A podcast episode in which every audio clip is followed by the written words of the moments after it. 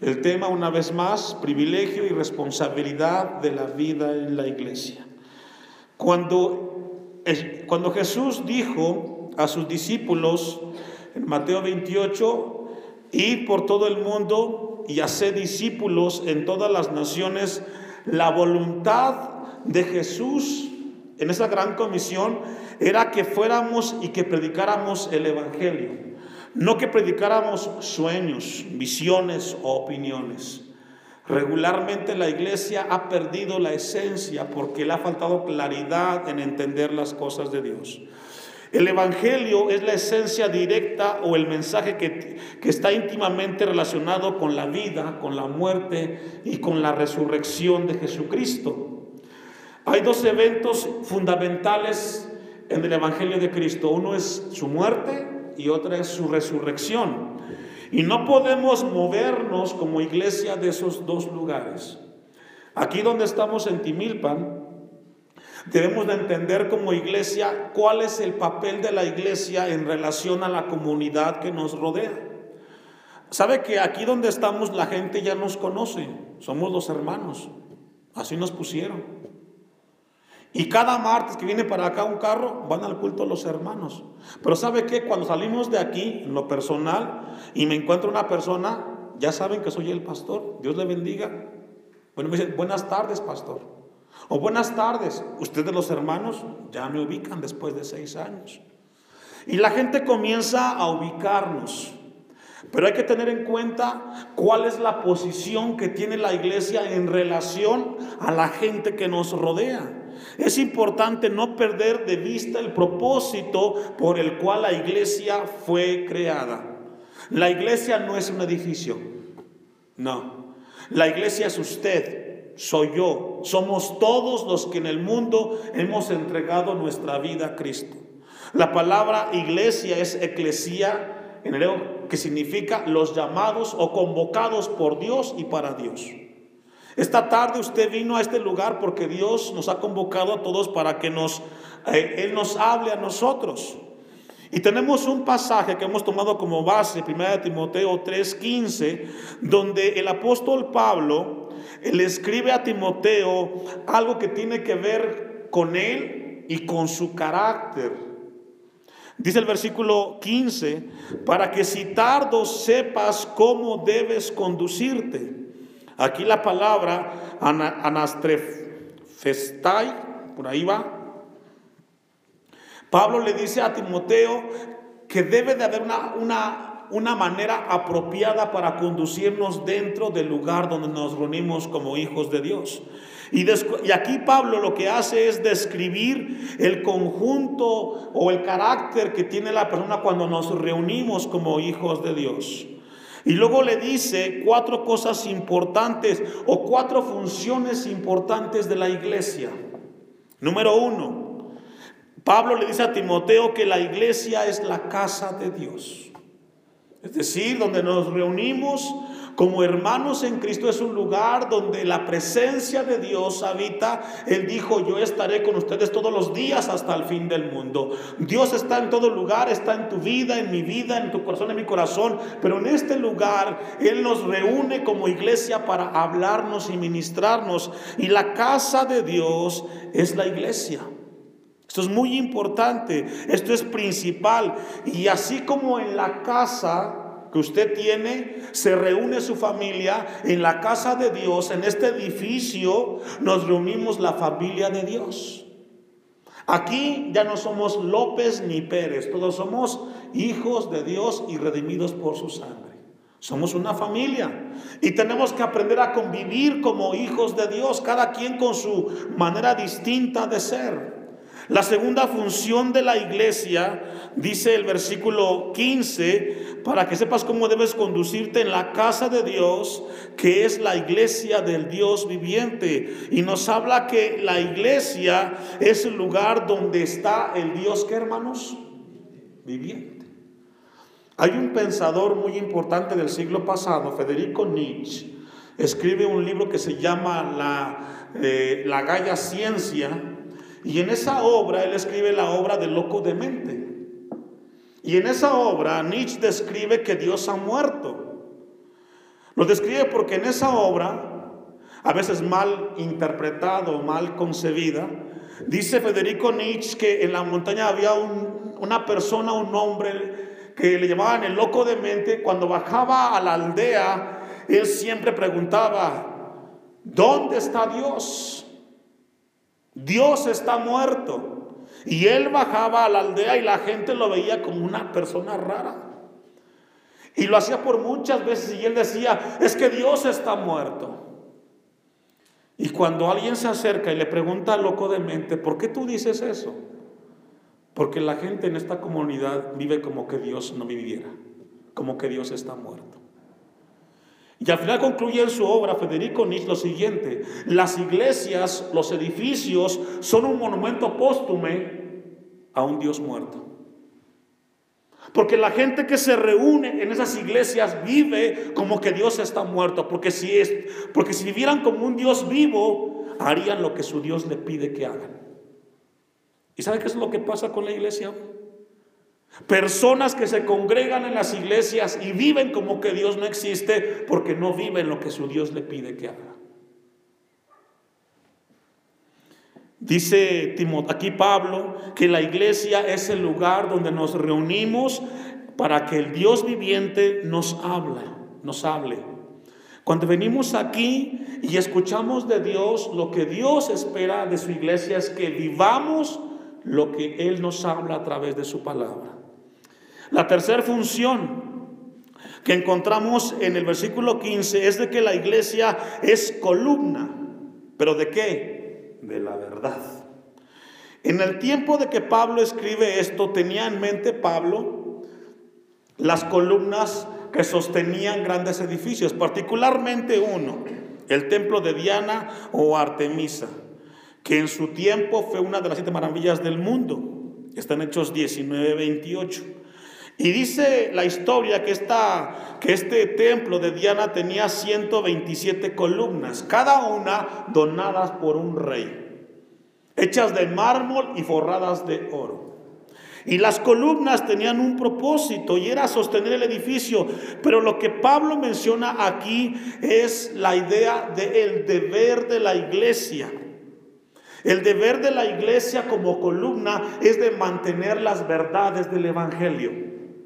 Usted es la iglesia, yo soy la iglesia y somos llamados en cada uno de nosotros como individuos a mantener las verdades del Evangelio. ¿Dónde? Dentro y fuera de la iglesia. En tu trabajo, en tu escuela, en tu negocio, ahí con tu vida somos llamados a preservar las verdades del Evangelio. Y la iglesia tiene ese deber. Por eso es de que a veces no se logra diferenciar quién es cristiano y quién no es cristiano. Porque allá afuera cada quien hace lo que quiere. Pero Dios establece que la iglesia debe de mantener la verdad del Evangelio en su nivel más alto, a través de un testimonio. Y por último, la cuarta, la, cuarta función que encontramos en el versículo que hemos leído es que la iglesia es el baluarte.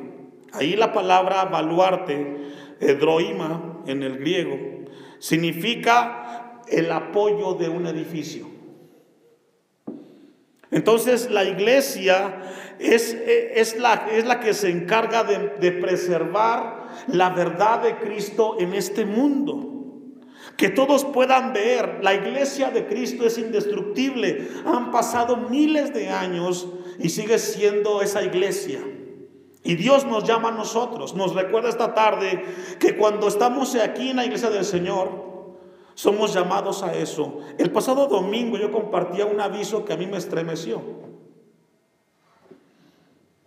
Compartí yo el pasado domingo que a partir del próximo domingo, una vez al mes, los jóvenes tendrán la responsabilidad de tener a cargo el servicio en todas sus esferas. Eso para mí representa mucho, si no es que todo. ¿Sabe por qué?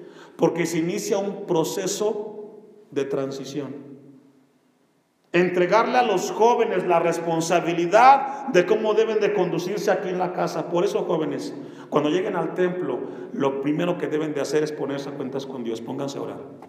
No se suban acá sin antes ponerse a cuentas con Dios.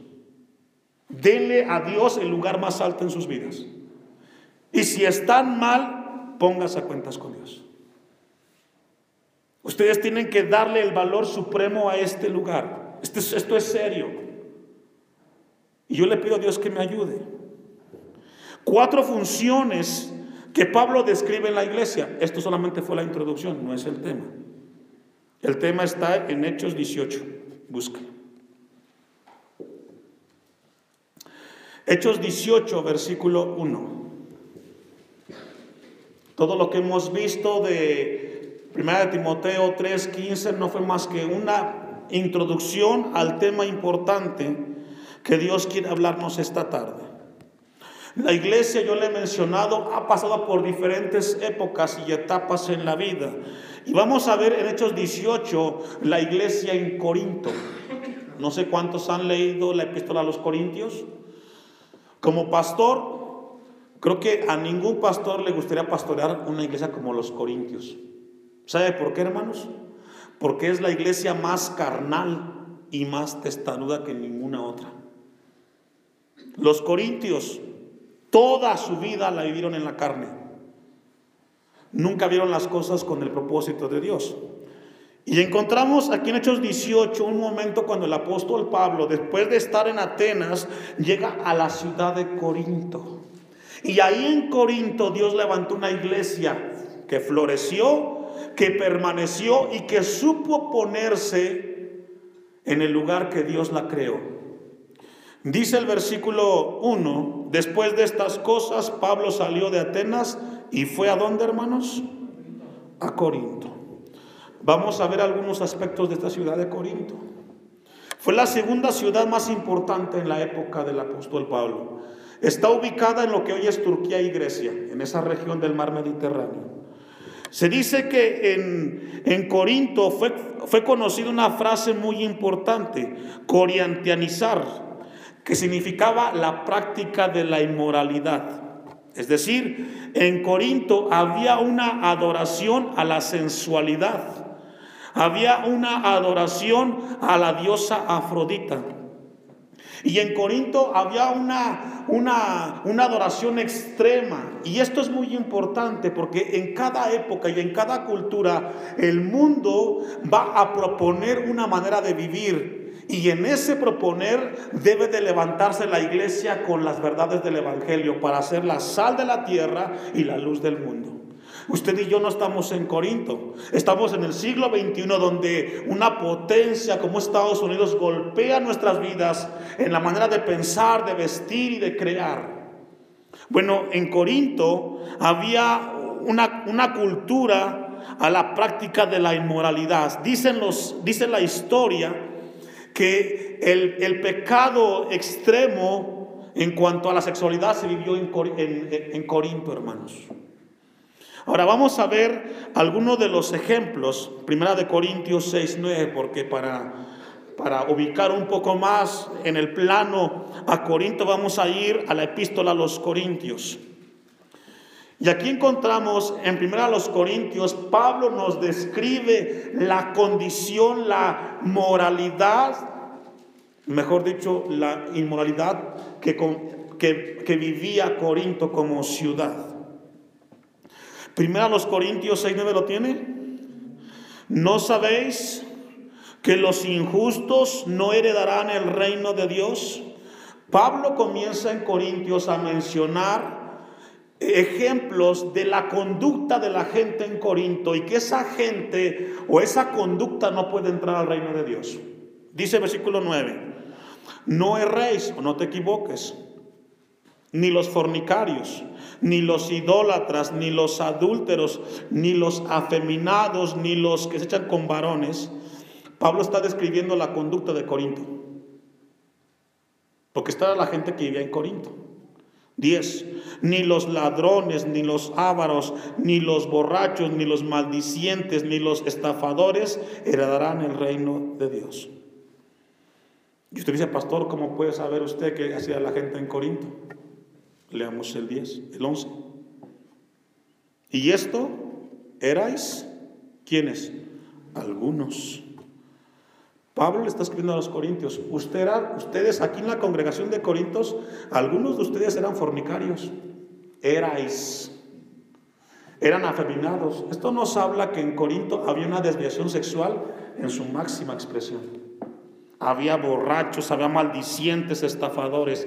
Pero en medio de esa sociedad, Dios levantó la iglesia en Corinto. Dice versículo 11, y esto erais algunos, mas ya habéis sido lavados, ya habéis sido santificados, ya habéis sido justificados en el nombre del Señor Jesús y por el Espíritu de nuestro Dios. Pablo le dice a los corintios, ustedes eran esto, pero ya no son. ¿Qué significa eso? Que como iglesia, aquí donde estamos, si antes de que tú fueras cristiano, quizás eras un fornicario, un afeminado, un, este, un ladrón, ahora en Cristo, ¿qué cree? Ya no debemos de serlo. ¿Cuántos dicen amén? Aunque no todos dijeron amén. Porque se supone que la palabra nos lava, hermanos. Sí, este lugar puede estar lleno de pecadores, pero arrepentidos. No podemos practicar eso. Corinto era una iglesia o era una sociedad la cual tenía problemas muy fuertes socialmente, como los tenemos hoy nosotros. Capítulo 7, ahí mismo. Versículo 11. Vamos al capítulo 7, Primera de Corintios 7, 11. Vamos a revisar la conducta de la sociedad en Corinto. Y quizás aquí en Timilpa es un poco más tranquilo, pero también tiene sus cosas. ¿Cierto o no? Y también se requiere que Cristo resplandezca aquí en Timilpa. ¿Cómo? A través de usted y a través de mí.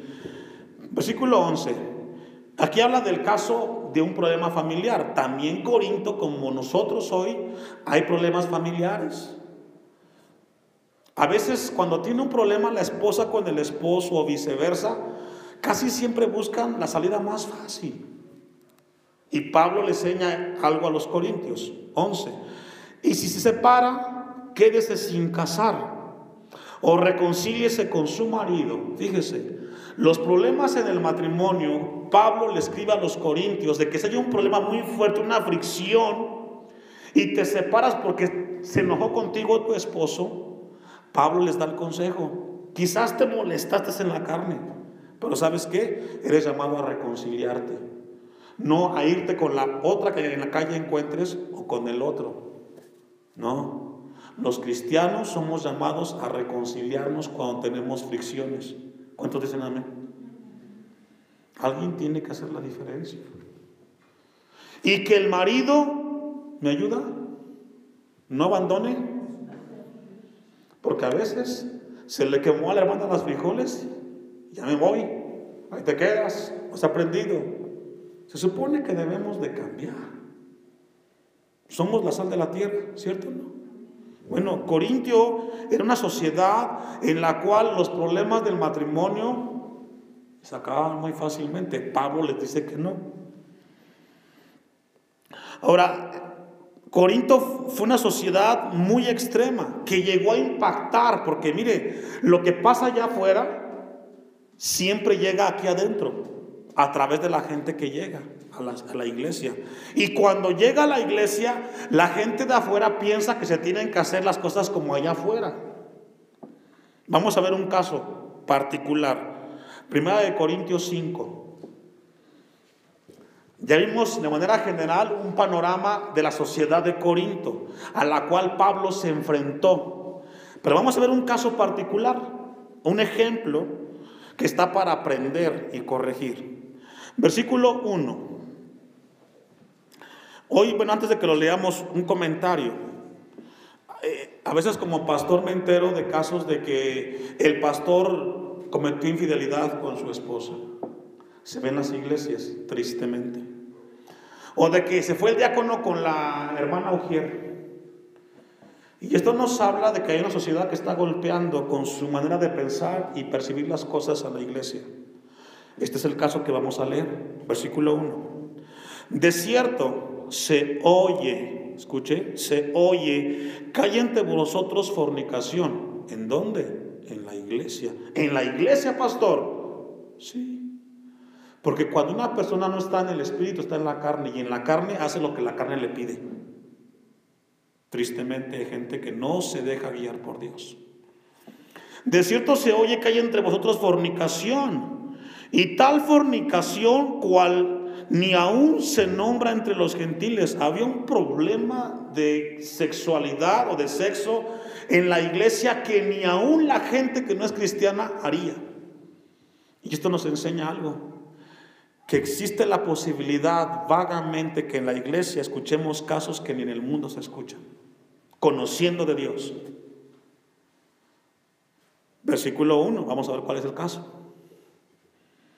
Tanto que alguno tiene la mujer de su padre.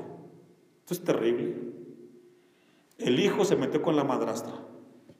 En la iglesia, sí, en la iglesia. Cuando sucede algo en la iglesia de esa magnitud, se debe de aplicar la disciplina. ¿La qué? Es que si estás mal, hermano, hay que disciplinarte. O hay que disciplinarnos. A veces la gente, no, pero es que en el templo no podemos hablar de disciplina. Bueno, ¿qué hacemos? ¿Dejamos al hijo con la madrastra? Entonces, ¿dónde está la verdad de Dios? Si estamos igual que allá afuera. No, hermanos. Esto golpeó a Corinto. Y algo se tiene que hacer. Por ejemplo, en tu casa, ponlo práctico en tu casa. Tu hijo, te enteras que tu hijo hizo algo indebido. Embarazó a la novia, un ejemplo. ¿Qué vas a hacer? Tienes que hacer algo. Tienes que disciplinarlo con la palabra de Dios. Siempre la Biblia va a darnos la luz. Pues en un ejemplo, puede ser drogas, pornografía, qué sé yo. Dice Pablo, tanto que alguno tiene la mujer de su padre. Ese es el caso. Y vosotros estáis envanecidos, corintios. Ustedes saben del caso y no hace nada. Sabe que omitir o hacerte del ojo de que nada pasa, eso también es malo, hermano.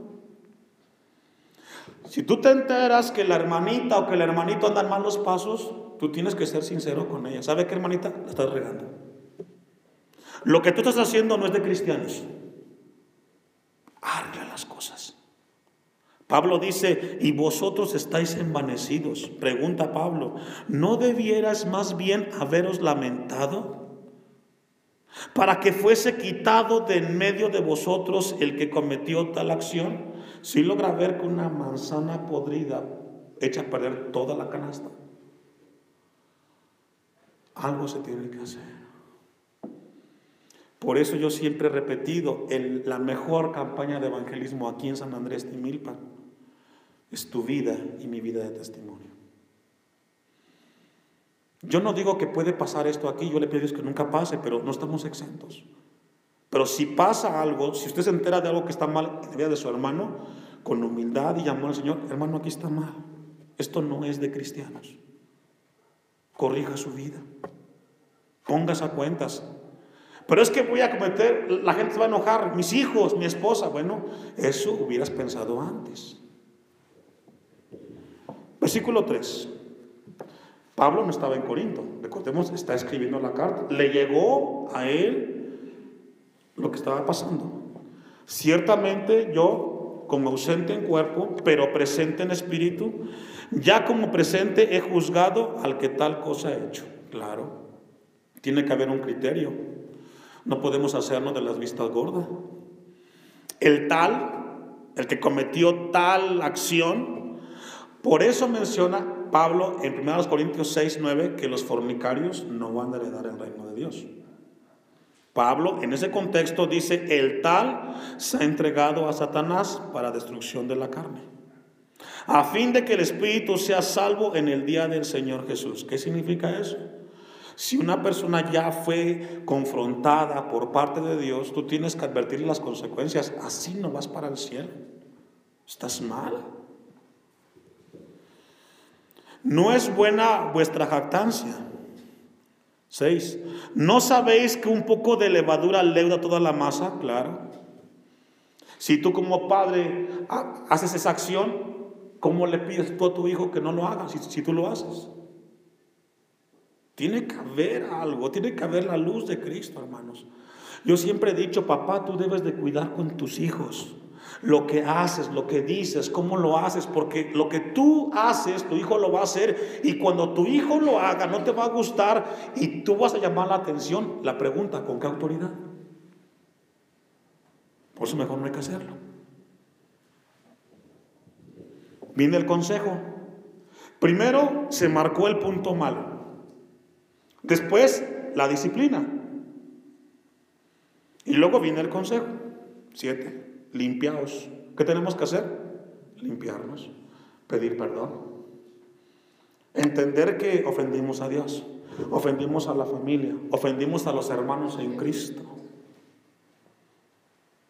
Limpiado pues de la, vieja levadura para que seáis nueva masa. Es decir, tenemos que quitarnos aquella, aquella manera pasada de vivir que, que veníamos viviendo. Limpiaos pues de la vieja levadura para que seáis nueva masa sin levadura como sois, porque nuestra Pascua, que es Cristo, ya fue sacrificada por nosotros. Ahora vamos al versículo 11, bueno, el 10. Bueno, no absolutamente con los fornicarios de este mundo, o con los ávaros, o con los ladrones, o con los idólatras, pues en tal caso sería necesario salir del mundo. Más bien, os escribí que no os juntéis con ninguno, fíjese, más bien os, os escribí que no os juntéis con ninguno que llamándose, ¿cómo? Pues imagínese. Hace como un mes, no más, unos dos meses, íbamos para la casa, para Santa Clara con mi hija, veníamos de Tlacomulco. Y a lo lejos, al, llegar al entronque, yo me entero de que está una persona, ya ve que gente que cuando hay un asunto pues se pone a dirigir el tráfico, y pues estaba una persona que comienza con la mano así a dirigir el tráfico, y de repente sacó una cajetilla de cigarros, sacó su cigarro y comenzó a fumárselo. Y yo de lejos veía el humo. Yo me iba acercando, acercando al lugar, cuando de repente me di cuenta que es una persona que va a un templo, al templo. Y cuando me ve, agarra el cigarro y le empuña y se lo mete en la mano. Y con la mano me hacía así con la otra, acá se estaba quemando. El asunto es, ¿para qué se esconde de mí si gente arriba lo está viendo?